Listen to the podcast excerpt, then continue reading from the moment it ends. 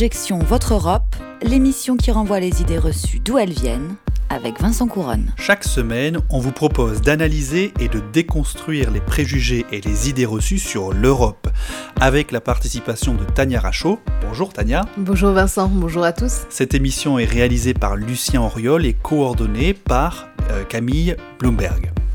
Cette émission est préparée avec l'aide de Flavie César et Sarah Caddy. Vous pouvez retrouver cet épisode et tous les autres sur le site internet des surligneurs, celui d'Amicus et les plateformes de podcast. L'Europe, l'Europe, l'Europe. L'Union européenne bien embêtée par cette affaire, mais elle a quand même joué avec le feu. Euh, en encourageant les régionalismes, par ses politiques d'austérité, en aggravant les inégalités entre territoires, euh, en créant le comité des régions, en incitant aux euro-régions des deux côtés des frontières, elle a joué avec le feu. est le seul parti politique en France euh, qui expose aux Français pourquoi il y a eu le charcutage des régions, plus exactement les fusions. Alors c'est vrai qu'en Ile-de-France, on est moins concerné qu'ailleurs, mais il y a quand même de nombreuses régions qui ont été fusionnées. Et nous nous expliquons pourquoi eh bien, les dirigeants français, qu'ils soient de droite ou de gauche, veulent fusionner les régions, avoir des grandes régions, supprimer les départements auxquels les Français sont très attachés et fusionner de force les communes. Nous nous expliquons pourquoi. Et alors pourquoi? Pourquoi? Bien parce qu'il s'agit en réalité de donner de plus en plus de pouvoir aux régions. Elles ont d'ailleurs, on leur dit qu'elles doivent traiter directement avec Bruxelles, avec les fonds prétendus européens. Et ce qui se cache à terme, c'est la dislocation de la République française à horizon de 5 ou 10 ans. Bruxelles milite depuis longtemps elle aussi pour une Europe des régions, car il est encore plus facile pour elle d'imposer ses volontés à des régions qu'à des vieux États-nations. L'Europe, l'Europe, l'Europe. Alors nous venons d'écouter dans l'ordre Florian Philippot, président du parti Les Patriotes, c'était le 30 octobre 2017 sur France Info, et puis ensuite François Asselineau, président de l'UPR, hein, l'Union Populaire Républicaine, le 1er décembre 2015 sur la défunte iTélé, et puis euh, l'éditorialiste Éric Zemmour sur RTL en 2014. Quelle est l'idée reçue, Vincent? Bien l'idée reçue, Tania, c'est que l'Europe favorise les régions contre les États. Elle financerait les régions pour les renforcer, elle se ferait bien voir d'elles hein, pour mieux les monter contre les États. L'objectif, d'après ceux qui développent ces arguments, déconstruire l'État-nation. Hmm, D'accord, et d'où nous vient cette légende européenne?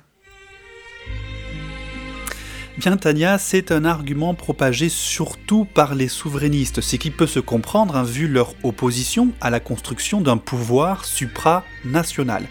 Mais euh, d'autres, hein, comme les socialistes ou les républicains, accréditent cette idée que l'Europe favorise les régions, mais avec un but différent, la réforme de la carte territoriale. Ainsi, l'entourage de François Hollande n'hésitait pas à justifier la fusion des régions en 2015 par le fait que cela allait les aider à capter plus de subventions européennes, une affirmation très contestable. Hmm, Alors, c'est vrai ou c'est faux?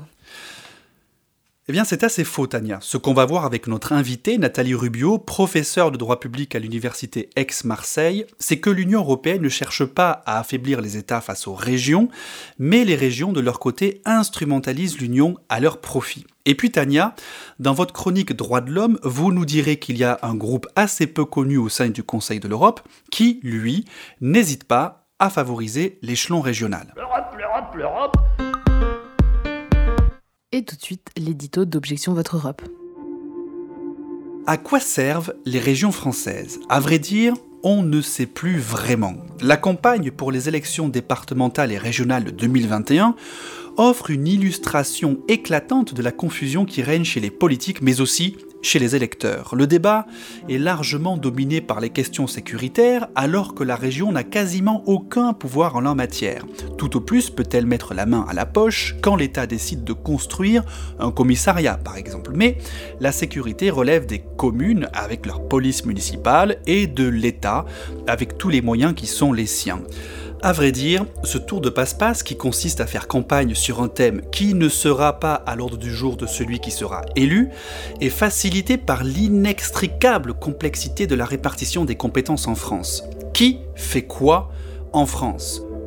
Le ministère de la Cohésion des Territoires a élaboré un magnifique tableau détaillant pour chaque niveau de gouvernement, les communes, les départements, les régions, l'État, il faudrait sans doute y ajouter l'Union Européenne hein, pour être tout à fait complet, un tableau dans lequel il est décrit qui est compétent pour la fiscalité, pour le tri des déchets ou encore pour les aides aux entreprises. Le tableau fait 17 pages, il est écrit en tout tout petit et, surprise, pour chaque colonne dédiée à un niveau de gouvernement, on trouve souvent eh bien, les mêmes choses avec quelques subtiles différences. Pourquoi avoir dit dans ce tableau ou dans la loi hein, de toute façon, hein, que, ceux qui assurent la propreté dans un lycée relèvent de la région, alors que ceux qui y enseignent relèvent de l'État.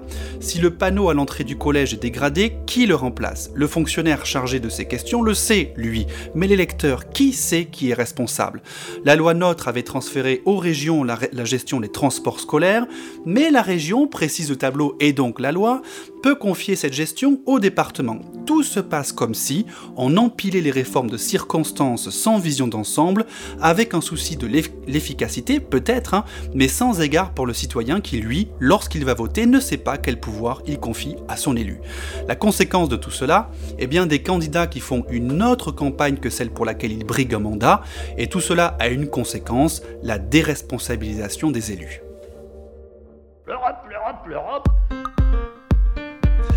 Invité aujourd'hui dans Objection Votre Europe, Nathalie Rubio, professeure de droit public à l'Université Aix-Marseille et spécialiste de droit européen des collectivités territoriales. Nathalie Rubio, vous acceptez qu'on s'appelle par nos prénoms? Avec plaisir, Vincent. Bonjour Nathalie, du coup, alors euh, l'Europe, euh, nous disait euh, Florian Philippot en introduction, a joué avec le feu en encourageant les régionalismes. François Asselineau disait lui que l'Europe veut détruire les nations en favorisant les, régions. Éric Zemmour, hein, on l'a entendu aussi, était sur la même longueur d'onde. Alors ma première question, Nathalie, c'est est-ce que l'Union européenne favorise vraiment les régions?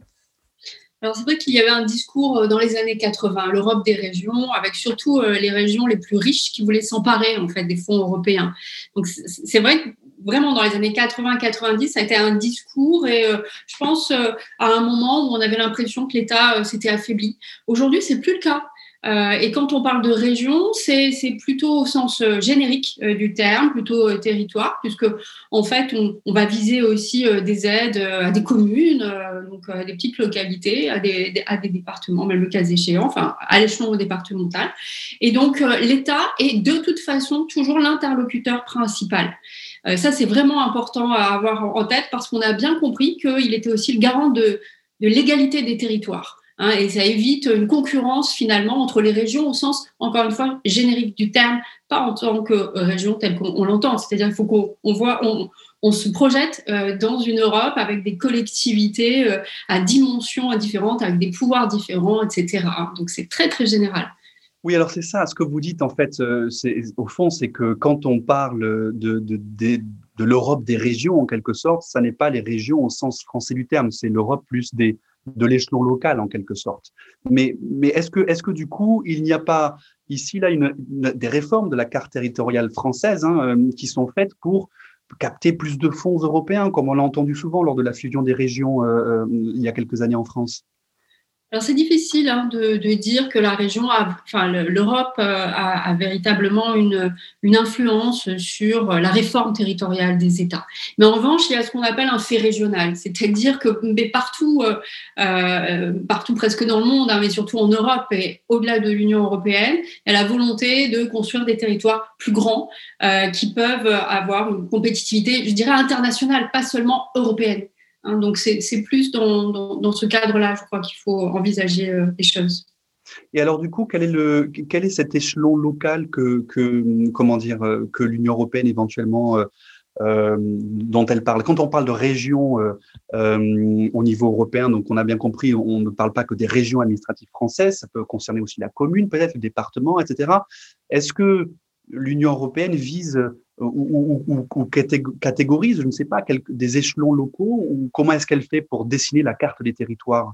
Alors justement, euh, carte des territoires, c'est intéressant, c'est-à-dire que mais ça fait très longtemps, elle a redécoupé euh, euh, j'ai du mal à dire territoire de l'Union européenne, hein, le territoire des États membres de l'Union européenne, euh, avec un acronyme, euh, c'est NUTS, c'est-à-dire les, les, unités territoriales statistiques, pareil en anglais d'ailleurs, et en fait qui va être calculé par rapport au nombre d'habitants. Et vous allez avoir des différents échelons. NUTS 1, ça va être euh, les territoires sur lesquels vous allez trouver entre 3 millions et 7 millions d'habitants, NOTS 2 entre 800 000 et, euh, et, et, et, 3 000 habitants, et euh, NOTS 3 en, en, dessous. Et en fait, euh, ça va permettre surtout d'avoir des données statistiques euh, pour les situer, pour les comparer. Parce que si on compare une région euh, française à une région italienne ou une région espagnole, etc., c'est pas toujours très convaincant. Donc c'est plutôt la population plus que le découpage véritablement territorial. Et pour les fonds européens, hein, les aides qui vont être données par, l'Europe, on s'arrête aux notes 2, c'est-à-dire des territoires entre 800 000 et, et et 3000 habitants, bah, qui correspondent en fait euh, quand même à nos régions. En fait, on, rentre dans, ce cadre-là. Donc les choses sont bien faites quelque part. Mais ce que je voulais vous dire, c'est qu'il y a une forme euh, de la part de l'Union européenne euh, et, euh, de ne pas rentrer dans les détails parce que c'est très très hétérogène. Donc elle a calqué ces, ces, ces notes là, ce qui est très très barbare, mais qui lui permet d'être beaucoup plus à l'aise pour avoir des données statistiques sans rentrer dans le détail des découpages qui sont très hétérogènes selon les États. Oui, ça fait un peu penser euh, à, tous ces, comment dire, tous ces modèles établis par euh, Eurostat, une agence européenne de ah. statistique, pour avoir des chiffres comparables, ne serait-ce que par exemple sur la question de la dette, du chômage, etc. effectivement, c'est assez normal de pouvoir avoir des, de pouvoir comparer des choses qui sont comparables. Euh, est-ce que faisons un petit peu de, de, je sais pas, soit de politique fiction, mais ou essayons d'imaginer quel serait l'intérêt euh, pour l'Union européenne euh, de favoriser éventuellement les régions. Alors, je ne dis pas qu'elle le, le fait forcément, mais est-ce qu'elle pourrait y trouver un intérêt elle-même à le faire? Ah, elle pourrait y trouver un intérêt euh, si elle ne voulait favoriser que la, compétitivité au niveau international, vraiment les, les, tous les, zones de, de, vraiment de compétitivité qui peut avoir transnationales, etc. Donc effacer, effacer les frontières. Mais je pense que un, euh, les citoyens sont très attachés à l'État. Et d'ailleurs, euh, il y a eu un tweet il n'y a pas très longtemps euh, de, de, la commissaire à la politique régionale qui montrait très, très nettement l'attachement de tous les citoyens en Europe d'abord à l'État. Alors après, selon les régions, ça peut varier. Et en dernier lieu à l'Union européenne. Mais donc, il y a un attachement vraiment à l'Europe. Et puis surtout, alors c'est très bien, on aurait des zones de richesse euh, vraiment, on les connaît, hein, ces, zones de richesse-là, avec des régions qui sont porteuses et qui font un gros lobby euh, à, Bruxelles. Mais donc ça voudrait dire qu'on serait dans une union complètement inégalitaire et indépendamment des droits fondamentaux, de l'égalité des citoyens, etc. Euh, on se retrouverait pour la libre circulation, pour le marché intérieur, pour l'application des politiques, je pense à la politique de l'environnement, etc. Euh, dans un espace qui serait complètement hétérogène, qui serait ingérable et finalement, euh, ce serait contre-productif. Donc c'est vrai que la tentation, elle aurait pu être celle-là avec une vision purement économique. Euh, et d'ailleurs, c'est ce que voulaient euh, les régions, certaines régions. Mais on s'est rendu compte que, et c'est pour ça que, enfin, qu'il fallait aider l'ensemble dans un esprit de solidarité. Parce que je crois qu'il ne faut pas oublier quand même que le but, c'est la paix, c'est le progrès économique et social, c'est euh, ce qu'on appelle le développement harmonieux de l'Union européenne. Et donc ça, ça ne peut pas être fait que par les régions les plus riches. Mais bien sûr, il faut qu'elles gardent euh, leur premier rang. Euh, ça, c'est important. Et elles continuent à être aidées par l'Union européenne, même si c'est avec moins d'argent que les régions les plus en difficulté. Mais le but, c'est pas arriver à ce que tout le monde soit au même, au même degré. Ça, ça serait différent. Ça serait impossible même.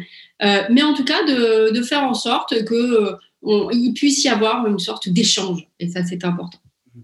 On voit quand même, Nathalie, que euh, l'importance que l'Union européenne accorde aux régions, c'est-à-dire aux régions donc au sens hein, de l'Union, hein, c'est-à-dire ces fameuses nuts, hein, comme vous disiez tout à l'heure, cette, unité en quelque sorte un petit peu statistique, euh, cette importance-là, elle se voit dans le budget de l'Union européenne. Alors, je sais bien, hein, vous dites que l'Union européenne, elle n'a de relation qu'avec l'État. C'est vrai que euh, les régions ne discutent pas vraiment euh, avec l'Union européenne directement, sauf par le biais de leur représentation éventuellement, c'est très informel. Mais sinon, juridiquement, formellement, elle n'a de relation qu'avec l'État. Pourtant, on voit l'importance du budget au sein euh, du budget de l'Union européenne, hein, de, toute la part euh, qui, va en fait dans, les aides euh, aux, régions. Est-ce que déjà quelle est cette part du budget de l'Union européenne qui va aux régions et, est-ce que c'est pas démontré là ici que bah, justement l'Union européenne s'intéresse peut-être plus aux régions qu'aux États eux-mêmes? Euh, non, non. Alors, euh, c'est vrai que la, part euh, des fonds européens a augmenté pendant ces 30 dernières années. Aujourd'hui, c'est un tiers du budget européen. Hein. C'est pour, pour la période 2021-2027, puisqu'on va parler de celle-là, c'est 330 milliards d'euros. 330 milliards d'euros, c'est pas énorme quand même pour, pour, pour, pour 27 États, etc. Mais enfin, ça, représente, combien du budget? Est-ce que c'est 30% Est-ce que c'est 60% oui, oui, on est autour de 35% à peu près. 35% hmm. à peu près, donc on est sur 1000 milliards. En fait, en gros, hein, je, je, vous donne en gros. Donc c'est vraiment une politique euh, qui, a, euh, qui a presque rattrapé euh, le niveau de la politique agricole commune, hein, puisque vous savez que c'était quand même les principales dépenses.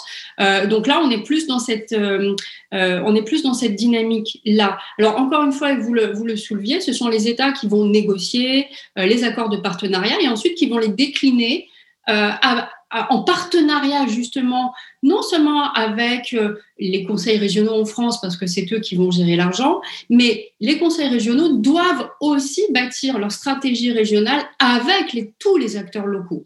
Et les acteurs locaux, ce sont les collectivités territoriales infra-régionales, mais ça, ça, peut être aussi euh, la société civile, des associations, enfin voilà, c'est vraiment, il ne faut pas voir simplement euh, région, conseil régional, et il fait tout seul. Non, il y a vraiment ce principe du partenariat, ce qu'on appelle la gouvernance multiniveau, euh, avec la volonté euh, que chacun prenne part dans l'élaboration de la stratégie, la mise en œuvre. Bien, sûr, il faut des responsables. Ça va être le conseil régional pour ce qui va nous intéresser.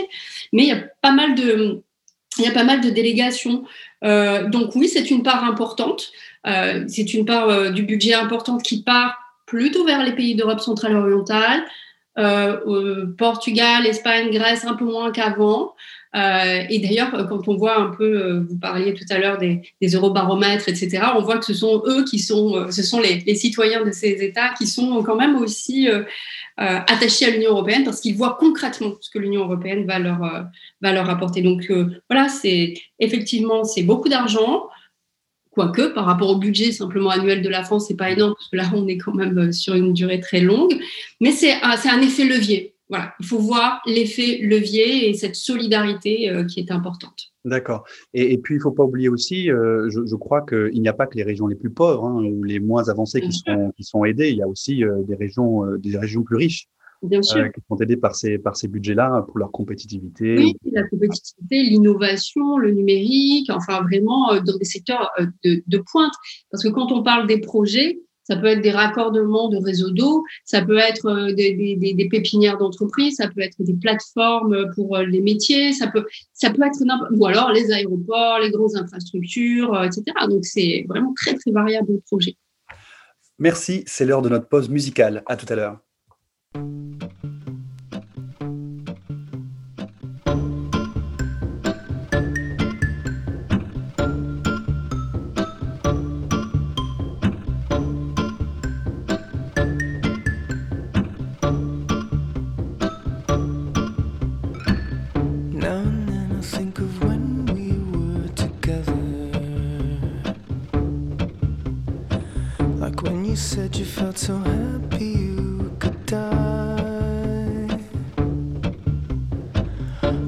myself that you were right for me.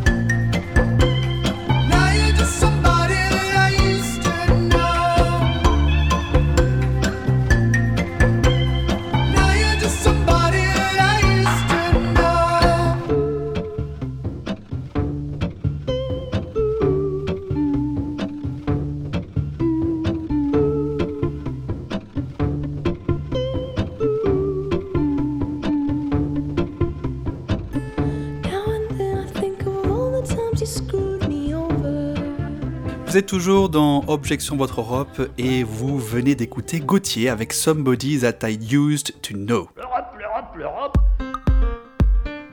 Nous sommes euh, avec aujourd'hui Nathalie Rubio, professeure de droit public à l'université Aix-Marseille et donc spécialiste hein, du droit européen des collectivités territoriales. Et aujourd'hui, on revient sur une idée reçue, l'idée reçue selon laquelle hein, l'Europe favoriserait les régions pour passer par-dessus par les États, détruire les nations.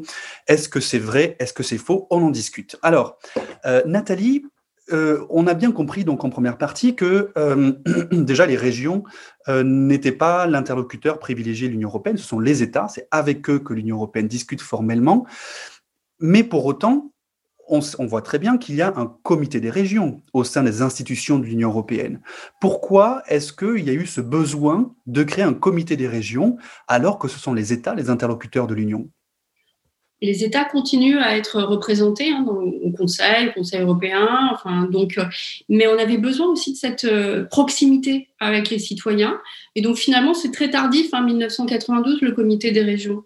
Euh, et c'est un organe consultatif et dans lequel vous allez avoir 350 euh, membres au niveau de l'Union européenne, dont 24 euh, pour la France, avec des représentants euh, qui sont élus au conseil régional, au niveau du département aussi. Vous en avez six au niveau du département et six au niveau communal. Donc en fait, c'est un conseil de région, mais c'est plutôt, c'est plutôt un conseil qui représente les collectivités territoriales avec des membres élus et, des représentants qui ne sont pas que des régions, mais aussi euh, des communes, euh, des Exactement, des départements. Donc, on, a vraiment, et avec un peu toute les, la diversité politique aussi, c'est une forme de représentativité pour faire entendre auprès mmh. des autres euh, instances européennes la voix du local. Alors, j'ai une autre question. Dans le, traité sur l'Union européenne, on a un article 4, paragraphe 2. Alors, je ne vais pas être très technique, hein, mais, cet article 4, paragraphe 2 dit tout simplement que l'Union européenne respecte notamment l'autonomie locale et régionale des États. Euh, or, on a vu l'ampleur du budget euh, qui, est qui, est alloué au, développement des régions. Est-ce que les critères ou le fléchage ou la façon de recevoir et d'utiliser ces fonds européens par les régions, toutes les collectivités locales, est-ce que ça n'aurait pas tendance à harmoniser un peu partout en Europe la manière dont, eh bien, euh, politiquement, administrativement, toutes ces collectivités locales évoluent, se construisent? Est-ce qu'il n'y a pas une tendance à l'harmonisation comme ça de la forme des collectivités territoriales en Europe? Non, pas tellement de la euh, pas tellement de la forme, pas tellement de la, structure. Je vous parlais tout à l'heure du fait régional, donc ça c'est un fait, c'est une évolution, je dirais, pratiquement normale. En revanche, du côté euh, plus administratif, c'est vrai qu'on va avoir euh, des cellules de gestion, d'évaluation, etc. Mais c'est pas pour, pour ça que pour autant on va s'aligner sur les compétences. Hein. Les, compétences des communautés autonomes ne sont pas celles de, des régions françaises, elles n'ont pas vocation à l'être. Et vous citiez tout à l'heure l'article 4, paragraphe 2, je, me permets juste de dire que juste avant, euh, il, est indiqué que euh, l'Union respecte surtout l'identité nationale et les structures fondamentales. Euh, donc, c'est plutôt de dire aux États, vous vous organisez comme vous voulez et de rassurer aussi les États sur leur propre structure régionale, locale, etc. Ils gardent la main là-dessus. C'est juste pour je dirais c'est presque euh, une répétition, hein, euh, mais euh, pour rassurer encore une fois, notamment les lenders allemands, etc., qui avaient peur que leurs compétences ne soient confisquées finalement au niveau de l'Union. Donc c'est plutôt, c'est plutôt ça. Alors, je, me fais un, petit peu l'avocat du diable, hein, mais, euh, j'ai envie de dire aussi, l'Union européenne, est-ce qu'elle n'a pas une position historique à l'égard de l'État-nation Ou au sortir de la Seconde Guerre mondiale, on a considéré que ça n'était plus euh, forcément le modèle d'organisation politique à privilégier, parce qu'on sait à quoi ça pouvait mener, hein, les, pires désastres, hein, notamment de la guerre. Euh, est-ce que l'Union européenne n'a pas indirectement quand même une, je dirais pas une mission, mais peut-être comme effet indirect éventuellement un affaiblissement des États-nations pour éviter justement de, revenir à la guerre alors l'objectif, c'est effectivement la paix. Je crois que ça, il ne faut pas l'oublier, euh, même quand euh, l'Union européenne éprouve le plus de difficultés possibles. Euh, l'objectif principal a toujours été la paix et je crois que ça, c'est un, marqueur important de l'évolution qui doit rester tel quel. Euh, après, euh, je pense, bon, là, c'est vraiment une, question qui est très, très générale. Il nous faudrait beaucoup plus de temps. Mais je dirais que l'Union européenne est à la fois très respectueuse de l'intégrité territoriale des États. Chaque fois qu'il y a eu des, des revendications d'autonomie, d'indépendance, etc., elle est restée en retrait, en tout cas ces dernières années, de manière officielle ou officieuse, pour éviter justement de mettre l'État en porte-à-faux. Donc ça, c'est important par rapport au référendum qu'on a pu voir en Catalogne ou en Écosse. Là, vous parlez, vous, parlez, pardon, vous parlez par exemple du cas effectivement catalan où, euh, dans, cette, comment dire, cette euh, aventure un petit peu indépendantiste de la Catalogne, on a souvent accusé l'Union européenne d'avoir favorisé ces régionalismes-là. Euh, est-ce que est-ce que c'est pas est-ce qu'il y a, est-ce qu'il y a pas un fond de vérité là-dedans? Alors après, effectivement, il y a, on, a bien vu les indépendantistes, certains indépendantistes revendiquer l'application du droit de l'Union européenne, la libre circulation, la citoyenneté européenne. On voit encore dans les affaires récentes, euh, notamment sur l'immunité parlementaire, la levée de cette immunité parlementaire, etc.